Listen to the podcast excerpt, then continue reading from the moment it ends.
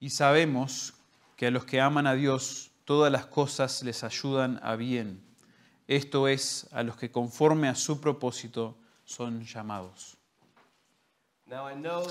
Ahora, yo sé que a ustedes se les enseña bien en esta iglesia, entonces no le voy a dar- un montón de trasfondo, pero déjenme rápidamente recordarnos lo que Pablo está haciendo aquí. Pablo está escribiendo esta carta a estos creyentes en Roma para poder fortalecerles al estar arraigados profundamente en el Evangelio, el cual es el poder de Dios para tanto el judío como el gentil. Pablo va a ayudar a estos creyentes a entender mejor y regocijarse en el Evangelio. Primeramente, mos- mostrándoles, eh, dejándoles, permitiéndoles ver la necesidad del hombre de justicia, la justicia de Dios. Este realmente es el primer punto in chapters 1 en los 3. capítulos 1 al 3. You can summarize Podemos resumir the first three chapters los primeros tres capítulos de Romanos in one word, en una sola palabra, condemnation. condenación. Then after showing Y luego de, de demostrar man's desperate need, la gran necesidad del hombre, Paul explains Pablo explica cómo es que does Dios what only God can do. hace solo lo que Él puede He hacer. Él trae al hombre la justicia que debe tener para poder presentarse ante un Dios santo. Entonces 3 capítulos 3 through chapter 5 hasta el capítulo 5 can be se puede resumir en una sola palabra, justificación. Justificación es la declaración y la provisión de la justicia de Dios. La siguiente sección en Romanos chapters 6 to son 8, capítulos 6 al 8, and that's where Paul donde Pablo empieza a, del- a del- delinear el impact impacto glorioso y la transformación que trae el Evangelio sobre la vida del creyente, liberándole del pecado y preparándole progresivamente para la gloria futura. Entonces podríamos 6 to 8, resumir capítulos 6 al 8 en un solo- una sola palabra, santificación, lo cual es la manifestación de la justicia de Dios. Ahora, es en esta última parte de capítulo 8 that we find our verse for que encontramos nuestro versículo de exposición hoy. Pablo ha estado declarando en los capítulos 6 al 8 the glorious freedom la libertad gloriosa que trae el Evangelio al creyente para que él ahora pueda vivir piadosamente, gozosamente y confiadamente para el Señor, a pesar de los sufrimientos continuos en este mundo y su lucha continua. Con la carne. In this section, En esta sección, Paul is teaching Pablo está enseñando que por medio del Evangelio, el creyente tiene la libertad para vivir por fe, con gran esperanza, mientras que lucha con la carne. Chapter 6. Capítulo The 6. believer has been set free. El creyente ha sido liberado de la esclavitud del pecado. Chapter 7. Capítulo 7. Believers Los creyentes han sido liberados de la condenación de la ley. Chapter 8. Capítulo 8. Believers have been set Los creyentes han sido liberados por medio del Espíritu de vivir en la carne. Entonces Pablo le dice, creyentes no tienen que temer. Living by the flesh Vivir en la carne solo trae temor, pero vivir por el Espíritu trae vida, peace, paz y esperanza. It is in this glorious train of thought Es en este hilo de pensamiento glorioso regarding the believer's sure acerca de la esperanza cierta, segura de, de los creyentes en la gloria futura that we find our text. que encontramos nuestro texto esta mañana. Este versículo es sobre todas las cosas una promesa de Dios for all believers para todos los creyentes acerca de la certeza of the future glory de su gloria futura, despite the a reality pesar de la realidad de nuestro sufrimiento actual, nuestro dolor and even looming death. y aún la muerte inminente. Este versículo es la garantía de Dios de lo que Él comenzó por medio del Evangelio, va a completar por medio del Evangelio. Este versículo es la promesa de Dios de su providencia universal en purificar and y perfeccionar his children, sus hijos, sin importar la confusión, sin importar la crisis, sin importar el caos que podamos enfrentar. Esto es una promesa. when rightfully understood Cuando entendemos correctamente y aceptamos, abrazamos, que va a traer esperanza, certeza, seguridad, estabilidad y consuelo para todos los creyentes, pase lo que pase.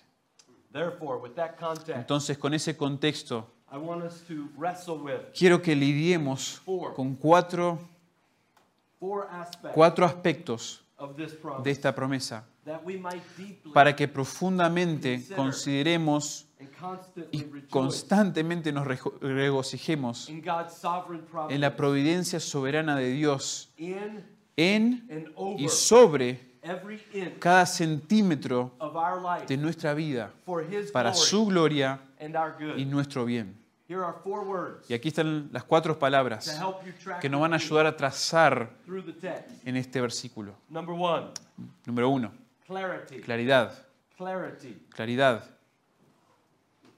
Number two, Número dos, recipients. los destinatarios o los recipientes. Clarity, Destin- eh, claridad, recipients. destinatarios. Number three, Número tres, scope. alcance, Scope. el alcance. Clarity, Claridad, los recipients, destinatarios, scope. el alcance. Cuatro, Y número cuatro, certainty. certidumbre. Certainty. Certidumbre. Clarity, Claridad, destinatarios, scope, alcance, certainty. certidumbre. That's what we're going to see Eso es lo que vamos a ver en este texto, this morning. esta mañana. See? Awesome. The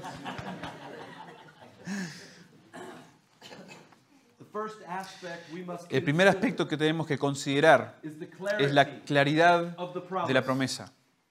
Verse 28 begins. Versículo 28 comienza, y miren el texto, comienza, And we know. y sabemos, And we know. y sabemos. Vamos a parar ahí. Así vamos a hacer esto. Before we go any further, Antes de avanzar en la promesa, no podemos perdernos lo que Pablo está diciendo aquí. A medida que él trae la claridad, la certeza, la seguridad, la esperanza que esta promesa brinda a la vida del creyente. Pablo no está diciendo que nosotros pensamos o esperamos o oramos o deseamos, pero no estamos seguros. Pablo no está diciendo que, the pain of que queremos que aún el dolor de nuestras vidas sea para bien, but we don't know. pero no sabemos si eso va a ocurrir. Eso no es lo que Pablo está diciendo aquí. Pablo está hablando with absolute con clarity, claridad absoluta y sin ambigüedad when he says, cuando él dice y sabemos. Y sabemos. La palabra griega usada aquí, saber, habla de un hecho muy conocido, bien conocido, generalmente aceptado y entendido por todas las personas. Entonces Pablo está recordando de la verdad, una verdad que ya deberían entender cuando él dice, sabemos. Entonces esta frase o construcción griega de sabemos se usa siete veces en Romanos. Y cada vez habla de un hecho importante y fundamental que debe ser usado como un ancla para nuestra alma, para proteger nuestra mente en la doctrina sana. Let me show you this. Déjenme mostrarles esto. In Romans 2, Por ejemplo, en Romanos 2.2, Paul says, Pablo dice, y sabemos que el juicio de Dios justamente cae sobre todos los pecadores. 3, En Romanos 3.19 we know sabemos que la ley de Dios termina o calla todos los excusas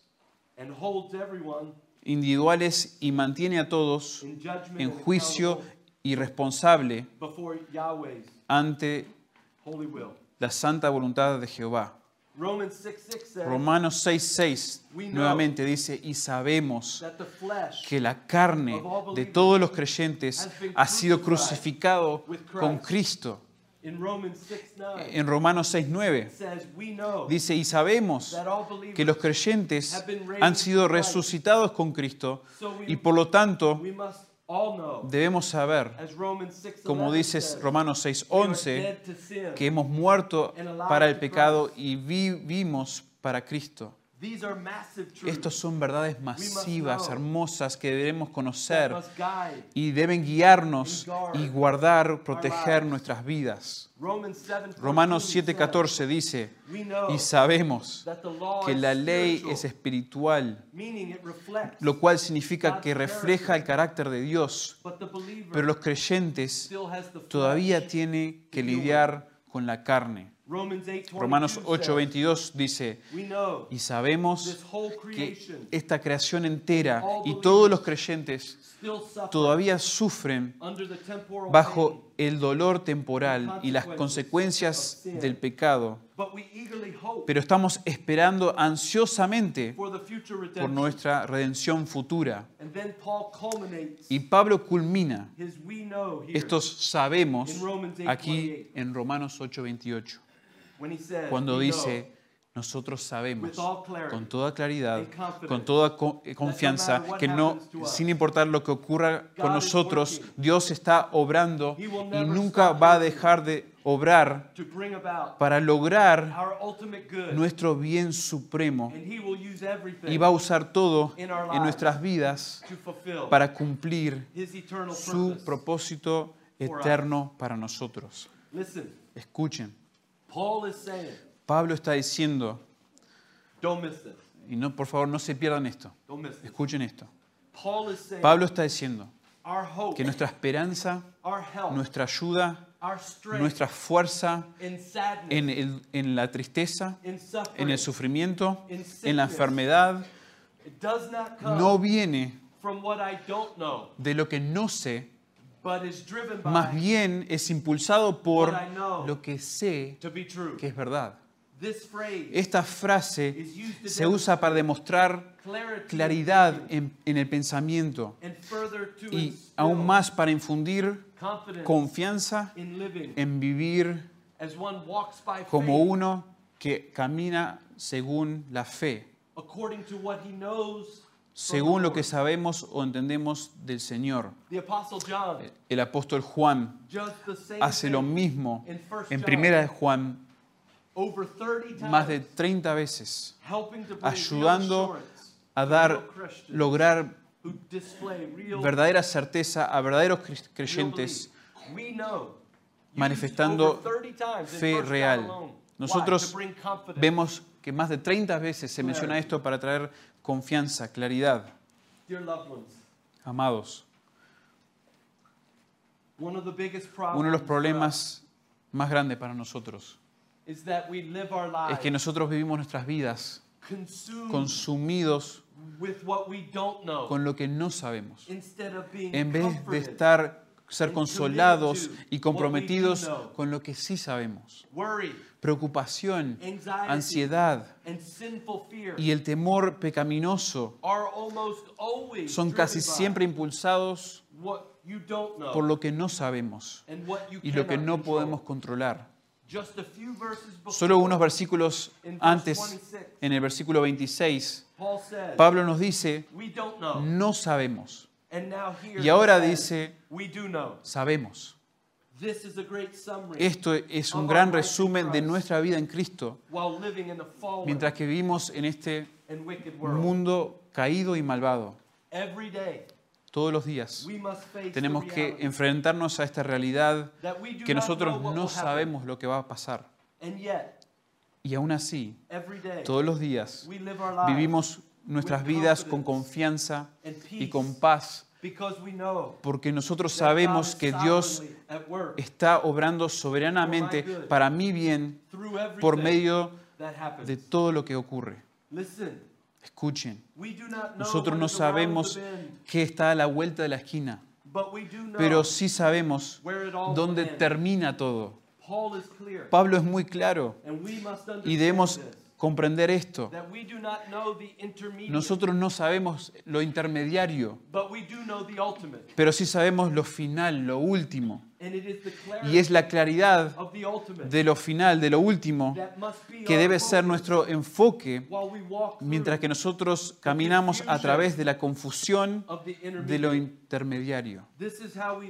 Esto es como vivimos con, una confianza centrada en Dios, mientras viviendo en un mundo esclavizado con un temor centrado en el hombre. Nosotros no sabemos qué traerá el mañana, pero sí sabemos quién controla todo sobre el mañana. Escuchen, ¿de dónde sacó David su coraje para enfrentarse a Goliat y para defender la gloria de Dios? Él se enfocó en lo que sabía que era verdad acerca de 1 Dios. Samuel 1 7, Samuel 17, 37. 17, versículo 37. Where did the life transforming hope come from? ¿De dónde vino la esperanza transformadora de Jeremías cuando toda la vida parecía estar perdida mientras sufría por medio de los horrores violentos de la caída de Jerusalén? Él recordó al Señor y se enfocó en lo que sabía que era verdad de Dios. Lamentaciones 3, 21 al 25. How does Christ ¿Cómo es que Cristo soportó la vergüenza, el sufrimiento, la burla, cuando Él llevó nuestros pecados en su cuerpo en el madero? 1 Peter 2, 1 de Pedro 2, 23 al 24. He was reviled. Él fue injurado, burlado, He was ridiculed. ridicula- ridiculizado y aún así Él fue en silencio y fielmente ante sus trasquiladores like a lamb to como una oveja al matadero. Isaiah 53, Isaías 53, 7. How? How does ¿Cómo? he do this? ¿Cómo es que hace esto? Because as Peter Porque como dice Pedro, Él se encomendó completamente y gozosamente a su Padre soberano, quien juzga con justicia. Esto quiere decir, Él se enfocó en lo que sabía que es verdad acerca de Dios. Esto es como Pablo vivía todos los días de su vida. Y esto es exactamente como nosotros deberíamos vivir cada día de nuestras vidas, a pesar de las incertidumbres que claramente nos rodean. No es- Eh, ¿No es esto lo que Pablo dice en Timothy 2 Timoteo 1:12, 1.12? when speaking Cuando habla del sufrimiento que recibe por ser un cristiano y por predicar el Evangelio, y cito, por lo cual también sufro estas cosas, pero no me avergüenzo, porque yo sé en quién he creído y estoy convencido de que es poderoso para guardar mi depósito hasta until that day. aquel día. Y Pablo dice, My life, mi vida, my mi ministerio are safe están seguros en la mano soberana de Dios, sin importar lo que me ocurra. ¿Qué oportunidades tú tienes para traer claridad a la confusión de nuestros tiempos. Qué privilegio hermoso que tienes para demostrar una confianza centrada en Dios, en medio del temor centrada en el hombre de nuestro día. Qué prioridad tú tienes de brindar como luces de esperanza al declarar el Evangelio al mundo en la, la desesperación de la oscuridad y el temor. Amén. Número dos, we have seen the clarity vimos la claridad de la promesa. Now let's see the Ahora veamos los destinatarios o los recipientes de esta promesa. La siguiente 28. frase en el versículo Look at 28, your, look at your Bible. vean sus Biblias, And we know y sabemos that for those que a los que who love God, aman a Dios, stop right there. paremos ahí. Pablo ahora pasa de la certeza de la promesa a los benefactores de la promesa, cuando él dice que esta promesa es solo para aquellos que aman a Dios. Aquí él establece con, con claridad innegable el factor restrictivo de esta promesa cósmica. A pesar de lo que algunos digan y piensen, la Biblia no dice que Dios obra todo bien para el bien de todas las personas. No dice eso.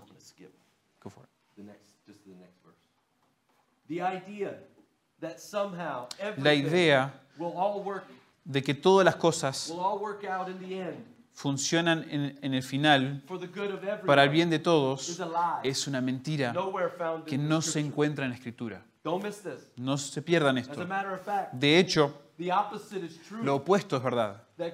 Que Dios está obrando en contra de aquellos que lo odian. Santiago 4, capítulo 4, verse versículo 6. 1 Peter Primera de Pedro 5, 5:5. say clearly Claramente dicen que Dios en realidad está en contra de, lo cual significa que proactivamente aparta al soberbio, pero da gracia al humilde.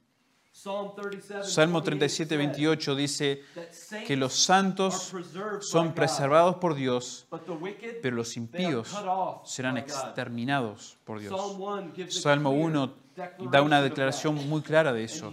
Y aquí en Romanos 1, 1:18, versículo 18, Paul says Pablo dice que Dios está derramando su ira sobre los- la impiedad de los hombres y está acumulando su ira para ser desatado en el día de juicio sobre los incrédulos. Romans 2:5. Romanos 2, versículo 5. If you study this out through Si estudias esto en las Escrituras, lo que Pablo está diciendo in Romans 2 en Romanos 2 is this es esto, que Dios en realidad está obrando hacia, el- condemnation hacia la condenación definitiva y el juicio eterno de los incrédulos.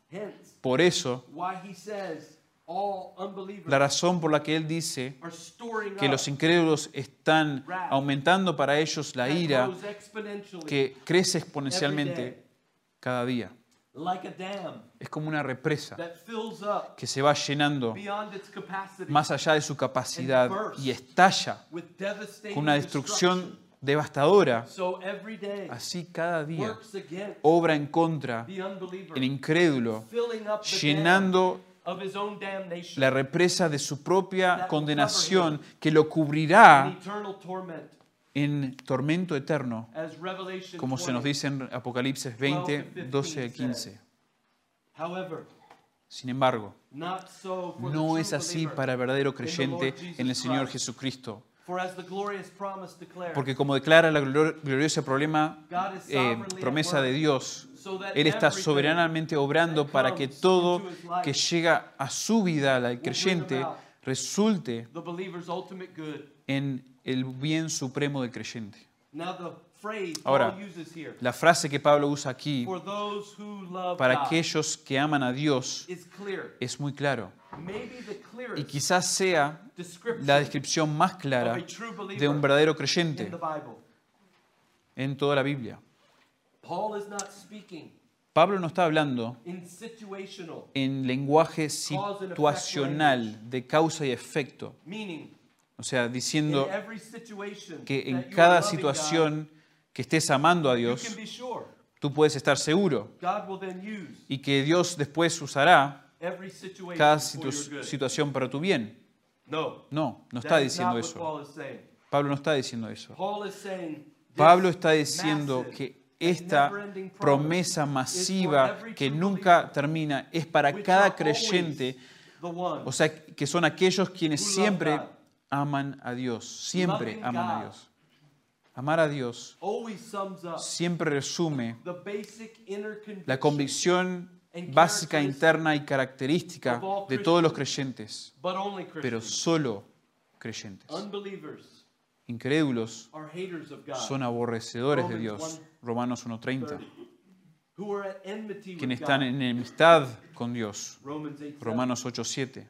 But believers Pero los creyentes no greater joy, no encuentran más gozo o mayor deseo ni mayor deleite en la vida que en servir, adorar y vivir para Dios a la luz de su gracia, de su, de su salvación hermosa. Paul says Pablo dice in 2 Corinthians en 5, 2 Corintios 5:14 that the love of God que el amor de Dios nos constriñe para amarlo a Él con cada porción de nuestro ser. the gospel of God, El Evangelio de Dios cambia nuestros corazones de odiar a Dios a amar a Dios.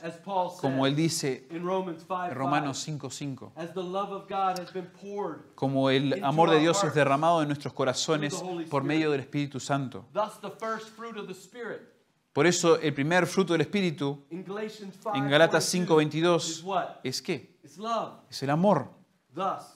Entonces nos esforzamos en amar a Dios con todo nuestro corazón, con toda nuestra alma, con nuestra mente y con nuestra fuerza. Esto es exactamente lo que Dios manda y esto es exactamente lo que un nuevo corazón de los creyentes no pueden evitar hacer. The Bible is very clear La. Biblia es muy claro desde el comienzo hasta el final There are only two types of que people solo hay dos in this world. tipos de personas en el mundo, Believers creyentes and unbelievers. e incrédulos. Esto significa que aquellos que aman a Dios y son aquellos que odian a 7, Dios. Escuchen, 9 por and 10. ejemplo, Deuteronomio 7, versículos 9 The Bible al 10.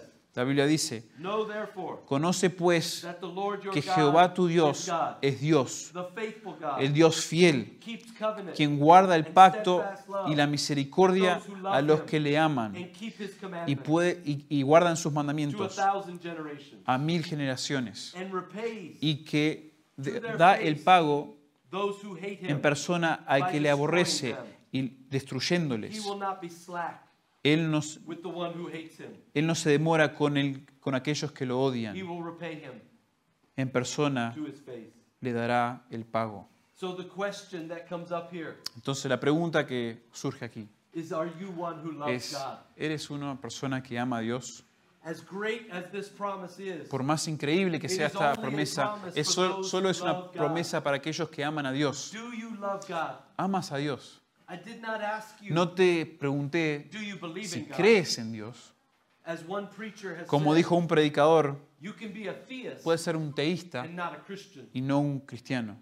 We can believe in God Podemos creer en Dios and not be a y Christian. no ser un cristiano. James chapter 2, 19 Santiago capítulo clear. 2, versículo 9 19 es claro que aún los demonios creen en Dios. That's called demon faith. Eso se llama la fe de demonios, fe demónica. 7, 21 to 23. Mateo 7, 21 a 23 dice, van a haber muchas personas quien creen en Dios with a false faith, con una fe superficial, una fe falsa, and so they will go to hell. y entonces van a ir al infierno. And I am so glad Y estoy muy agradecido Paul says de que Pablo aquí dice that this promise que esta promesa is for those who love es para aquellos que aman a Dios. It was Jesus himself who Fue said, Jesús mismo quien dijo, el que commandments guarda mis mandamientos is the one who loves me. es aquel que me ama. John 14, 21. Juan 14, 21. Listen, Escuchen, True belief in God Verdadera fe en Dios is never nunca es silenciosa nor secretive, ni un but secreto, life changing. pero transformadora. We're not talking about No estamos hablando a perfect love. de un amor perfecto, No, for no such thing porque no existe tal cosa until we get to heaven. hasta que llegamos al cielo. But we're talking about Pero estamos an hablando active, de una fe, de un amor activo y continuo que está siendo, está siendo perfeccionado en este mundo. true love for God, Verdadero amor por Dios es impulsado por y inundado con el gozo por el perdón inmerecido que recibimos por solo gracia alone, y por medio de la gracia sola, en Cristo solo. Recuerden 7, la 47, mujer pecaminosa en Lucas 7:47, who demonstrated quien great demostró gran amor por Cristo, porque ella- había sido perdonado tremendamente por Cristo. El amor por Dios se manifiesta en la obediencia a la voluntad de Dios en su palabra.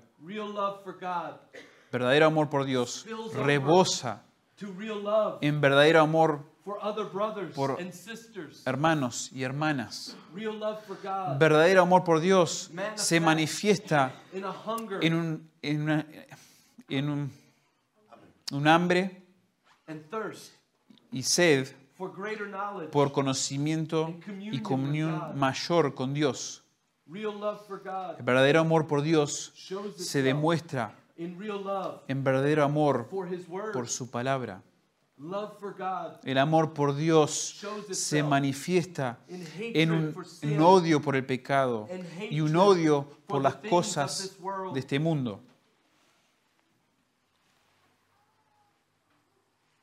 Do you love God? Le amas, amas a Dios.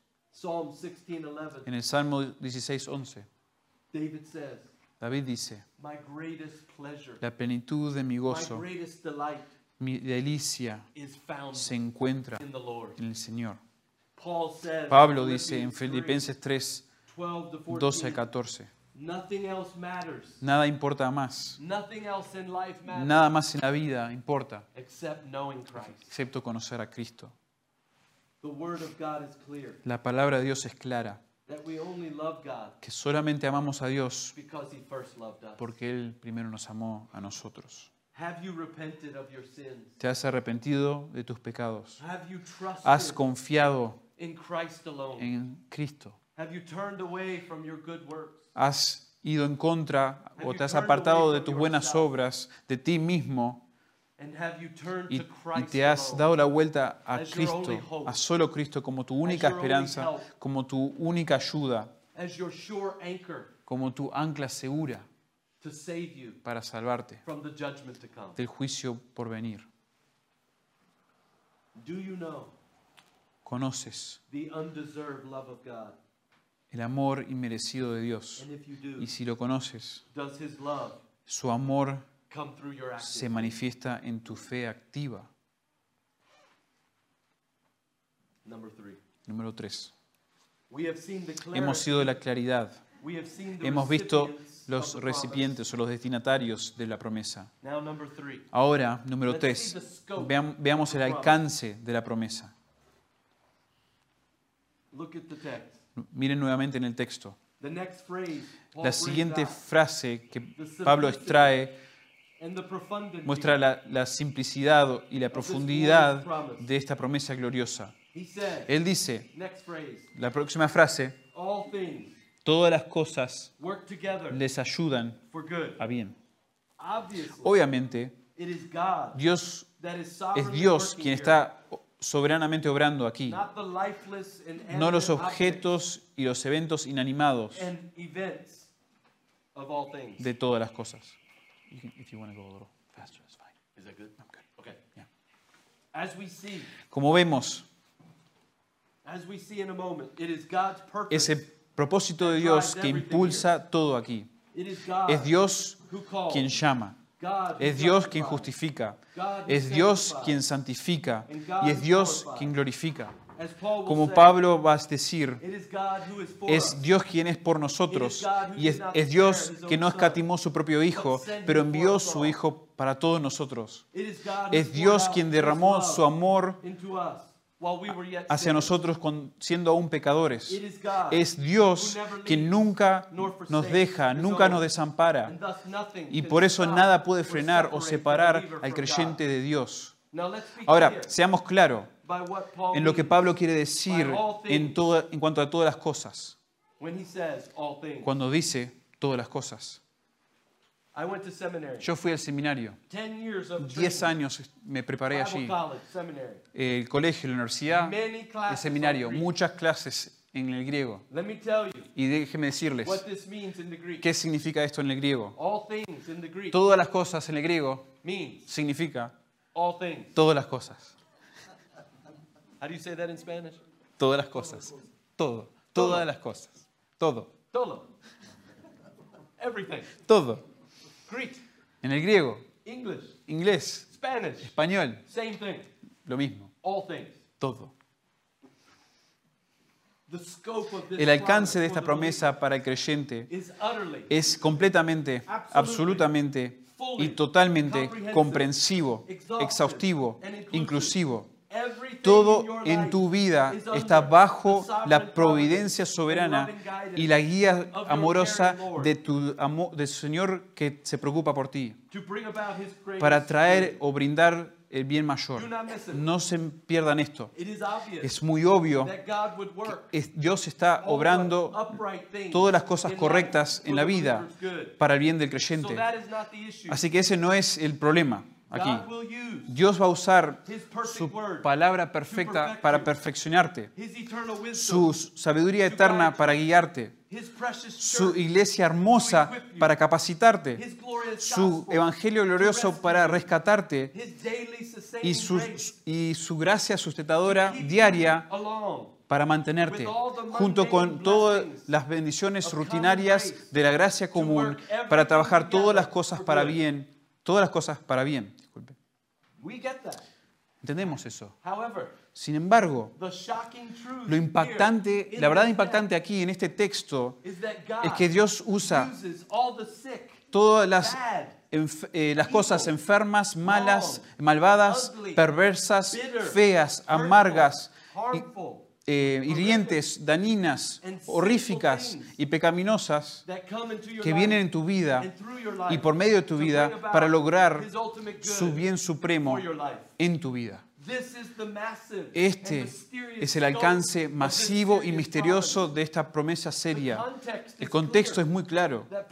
Pablo está hablando acerca del sufrimiento, acerca de las pruebas, las persecuciones, el dolor y aún la muerte que viene sobre todos los creyentes, viviendo en y siendo purificados mientras atravesamos este mundo caído. Romans 8:17 Romanos 8:17 es muy claro. Y el resto del capítulo, todo se trata de la obra de Dios en la vida del creyente a pesar del sufrimiento del creyente. La naturaleza universal de esta promesa solo se aclara aún más en Romanos 8, 32 al 39. Why is it ¿Por qué es que nada puede separar el creyente del amor de Dios? Porque todo en la vida del creyente está bajo la providencia soberana de Dios para el bien del creyente. Noten la palabra allí, coopera o ayuda, lo cual es una palabra griega de donde sacamos nosotros sinérgico. El pastor John MacArthur dice que conlleva la idea de reunir o trabajar en conjunto de varios to elementos para producir un efecto mayor y a menudo muy diferente a la suma de cada elemento actuando por separado. Y da un ejemplo que nos ayuda en cómo la, la sal de la mesa, por ejemplo, is composed of two poisons, se compone de dos venenos, sodium sodio and y chlorine. cloro. But when they come Pero together, cuando esos dos elementos se unen, traen un, preservante bueno y adi- un aditivo que conocemos como la sal. Esto es lo que Pablo menciona Romans 5, antes en, Rom- en Romanos capítulo 5 cuando dice, "We rejoice nosotros nos regocijamos en nuestro sufrimiento, no porque sufrimiento en sí es bueno, sino porque el sufrimiento en las manos de un Dios amoroso y soberano siempre obra para nuestro bien, como el regalo que de esa miseria obra hacia mi maduración, mi madurez, perdón, en Cristo. Por lo tanto, nosotros tenemos que ser claros en, en el texto en cuanto a lo que significa bien, nuestro bien, a que se refiere Pablo. Ahora, seamos honestos, uno de los problemas más grandes que nosotros enfrentamos en este mundo es vivir según nuestro entendimiento y no el de Dios. Lamentablemente, vivimos muy a menudo, Proverbs 3:5 según Proverbios in the 3.5, opposite. en el antítesis. En vez de confiar en el Señor, tenemos una propensidad de apoyarnos en nuestra propia prudencia. Por lo tanto, tu definición del bien y la de Dios están seguramente en desacuerdo. another. And you need to redefine Y tienes que your redefinir tu entendimiento de lo que es bueno según la palabra. Este bien, este is buen, our esto bueno es nuestra glorificación eterna definitiva, el cual es nuestra consumación final y nuestra culminación de nuestra salvación. Este bien es la transformación completa de nuestros cuerpos humildes en su imagen gloriosa de Cristo. Este bien es la redención de nuestros cuerpos en finalmente librarnos de la presencia del pecado.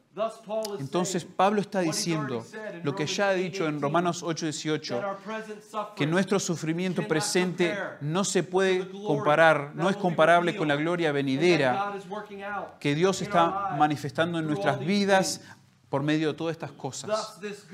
Entonces, este bien, y no se pierdan esto, no se lo pierdan, este bien eh, no es tu confort personal, sino tu, su- sino tu conformidad personal a Cristo.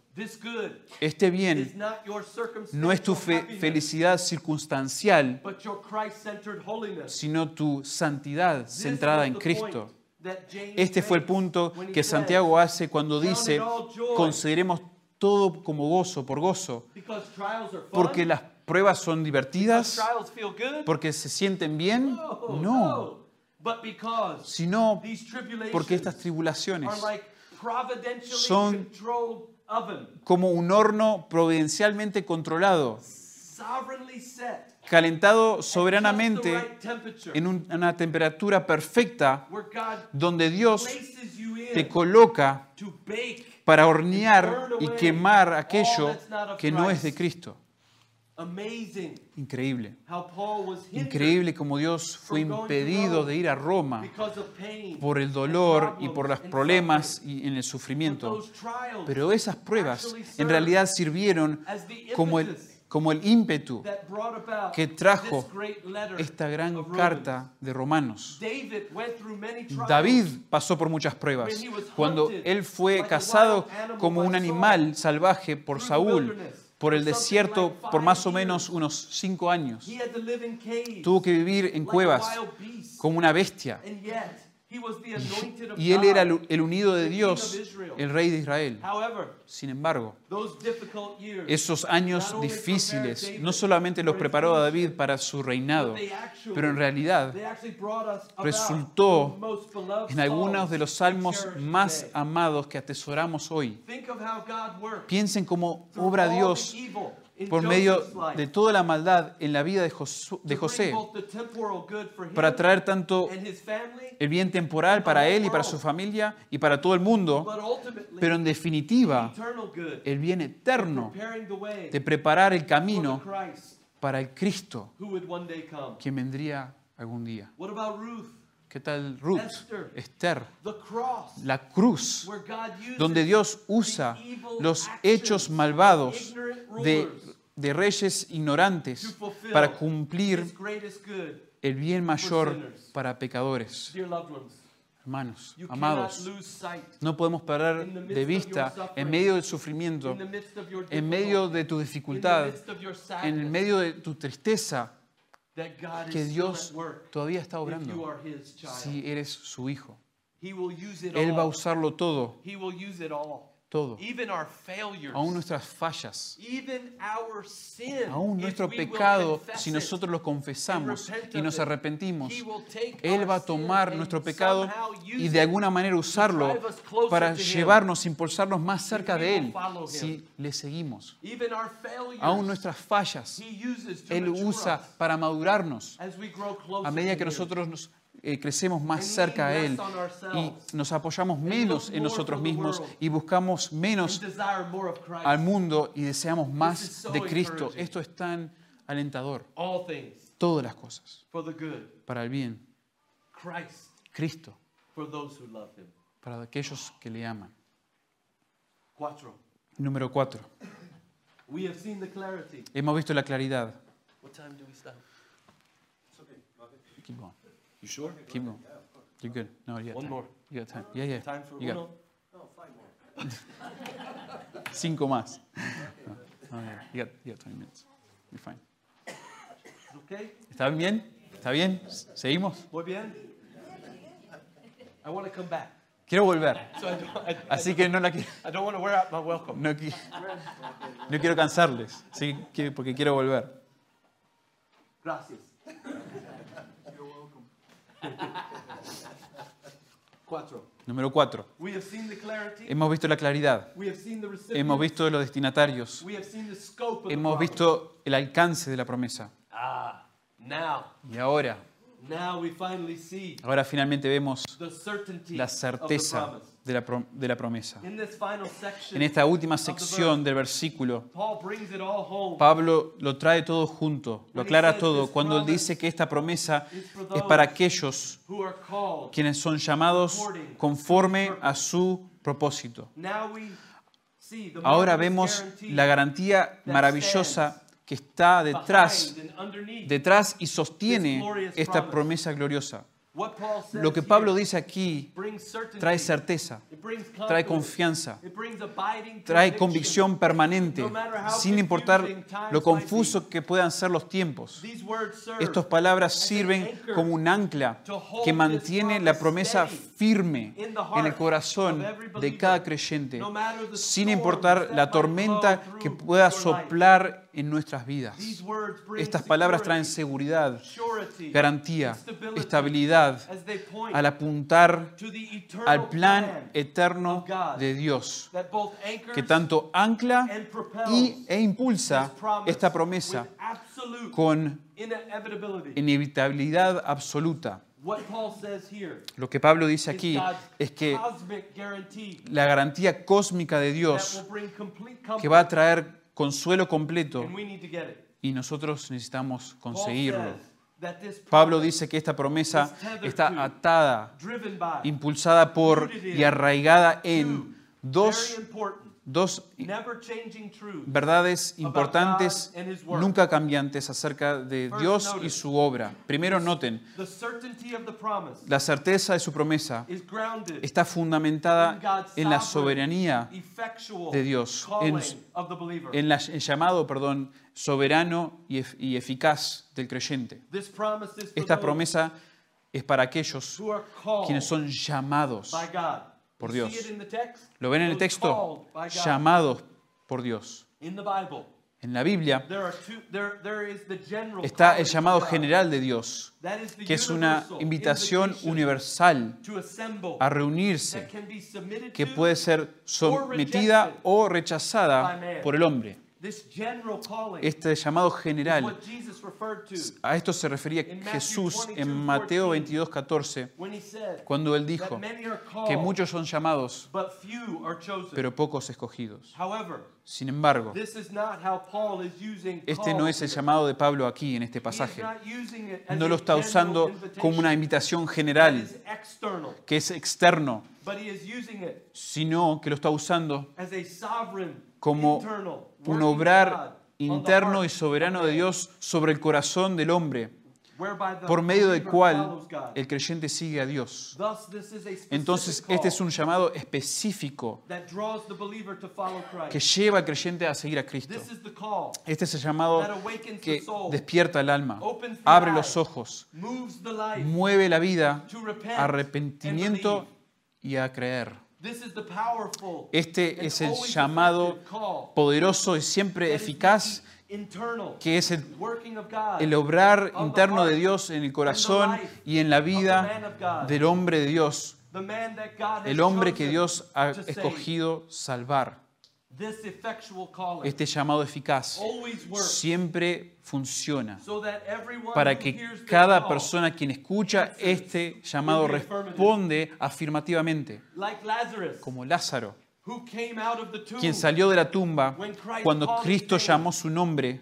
Así este llamado del cual habla Pablo aquí, en la vida del creyente, siempre, siempre trae el final deseado. You can see this Puedes ver esto en 30, el versículo 30, where God, where, where those God has donde aquellos quien Dios ha predeterminado salvar son aquellos quien ha llamado efectivamente.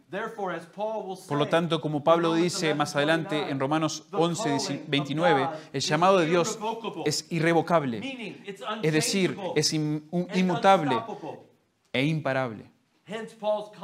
Entonces, 1 Thessalonians la confianza de Pablo 5:24. en 1 Tesalonicenses 5:24, donde dice, fiel es el que os llama y él también lo hará. Entonces puedes ver cómo esta promesa es garantizada porque descansa, no se pierdan esto, esta promesa No descansa en la obra del hombre, sino en la bondad de Dios. Esta promesa no descansa en lo que tú haces, pero en lo que. Dios ya ha hecho.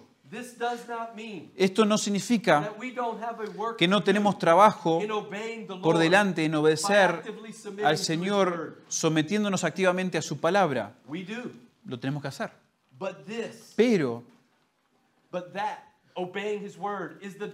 pero eso, obedecer su palabra, es el medio divino dado por Dios por el cual Él soberanamente cumple su voluntad perfecta en nuestras vidas. Philippians 2, Filipenses 2, 12 and 12 y 13. 13 Work out dice, ocupaos de vuestra salvación, sabiendo que Dios siempre está produciendo todo. Sin embargo, La certeza de esta promesa se vuelve aún mejor. La garantía es aún mayor que el llamado eficaz de Dios en tu vida, porque su llamado está atado a y fluye de, número dos, el decreto eterno de Dios. Este es el punto de Pablo, cuando dice, llamados conforme al propósito de Dios. This is massive. Esto es increíble, porque se my ar- life arraiga mi vida en Cristo al cumplimiento del plan eterno de Dios. Piensen en eso. Todo en este versículo is not really no se trata realmente del creyente. Por más ánimo que nos dé, que nos traiga para nuestras vidas, no se trata de nosotros. But it's really all about God. Realmente se trata todo de Dios y su propósito cósmico del cual nosotros tenemos la bendición inmerecible de participar. Escuchen, Este propósito es exactamente lo que Pablo quiere 1:11, decir en Efesios 1:11 about how God is acerca de cómo Dios está obrando todas las cosas según el designio de su voluntad. Esto todo habla del decreto eterno, incondicional, imparable y exhaustivo y in- inexhaustivo. Tú puedes ver esta realidad multifacetal y gloriosa de su propósito eterno a través de las Escrituras. Acts 13, Hechos 48, 13, 48, Colossians 1, Colos- 22, Colosenses 1, 22, Ephesians 1, Efesios 4, 1, 4, Ephesians 3, 11, Efesios 3, 11, Timothy Segunda 1:9, Timoteo 1.9. 1 Corinthians 2 1 Corintios 2.7. Daniel 4, 34 a 35. Job 42 Job 42, 2. Salmos 33, 10 y 11. Psalm 148 Salmo 148, 5 al 6. Isaías 46, 8 al 10. and the list keeps Y la lista sigue. Todos estos pasajes pueden ser resumidos simplemente así. Dios tiene un plan eterno y perfecto para las edades. Y nadie, ni nadie can stop it. la puede frenar. No ningún presidente, ningún problema, ningún dolor, nada puede jamás, e- nada que te enfrentarás podrá jamás frenar el plan of God. eterno de Dios. Queridos, amados, esto es is por why qué nothing esta es la razón por la, por la que nada nos puede separar del amor de Dios que está en. Cristo Jesús. Porque nosotros estamos arraigados, fundamentados y protegidos por el plan eterno, incondicional, imparable decree. decreto. As you, as you ask, what is that decree? Y tú preguntarás, ¿cuál es ese decreto? Contento que me preguntaron. Agradecido que me preguntaron. Gracias. It is, it is the massive, and it is Es- massive. It is, it is Es far beyond full masivo y es demasiado removido de nuestra comprensión. No lo podemos entender completamente. Remember, God has not told us Recuerden, Dios no nos ha dicho todo, pero nos ha dicho todo lo que necesitamos saber. 29, 29. Deuteronomio 29, 29. Y aquí amazing Y esto es- y esto es- lo increíble de este plan cósmico eterno de Dios. Es personal, es íntimo. Para cada uno de sus hijos creyentes. Porque como dice el pasaje, nos da, nos da detalles y nos da dirección de este propósito, del propósito de este plan. ¿Y cuál es el plan eterno para nosotros? ¿Cuál es el intimate plan personal, íntimo? Una sola palabra. Semejanza a Cristo. you. Este es su plan para ti. Ese es su plan para mí. Este es su plan para todos nosotros, que no puede ser parado, frenado. Nunca va a ser frenado. Él nos salvó para librarnos, para que nosotros podamos crecer. Para ser como Cristo. Eso es increíble. Eso es masivo. That brings certainty, Eso trae certeza, seguridad y, y certeza. Cuando, cuando viene la pobreza, cuando viene el sufrimiento, cuando viene la persecución, cuando viene el abuso, cuando viene el divorcio, cuando perdemos el trabajo, cuando viene el cáncer, sea lo que sea que venga, si tú amas a Dios, si tú eres un creyente en Dios, Él tiene un plan para tu vida. that nothing can stop. que nada puede frenar, ni muerte misma puede frenar. La muerte es solo una puerta al cumplimiento del plan. Listen, Escuchen. 1 John 3. Primera Juan 3. And I will stop with this. Y voy a frenar con esto. 1 John 3. Primera Juan 3. Listen to this. Escuchen esto. It's awesome. Es increíble. 1 John 3. Primera Juan 3, 1 al Drives this 3. point. Enfatiza esto, subraya esto y, y alienta muchísimo.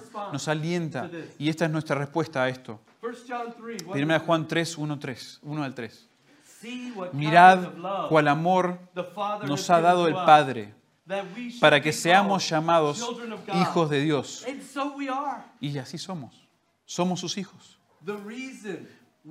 La razón.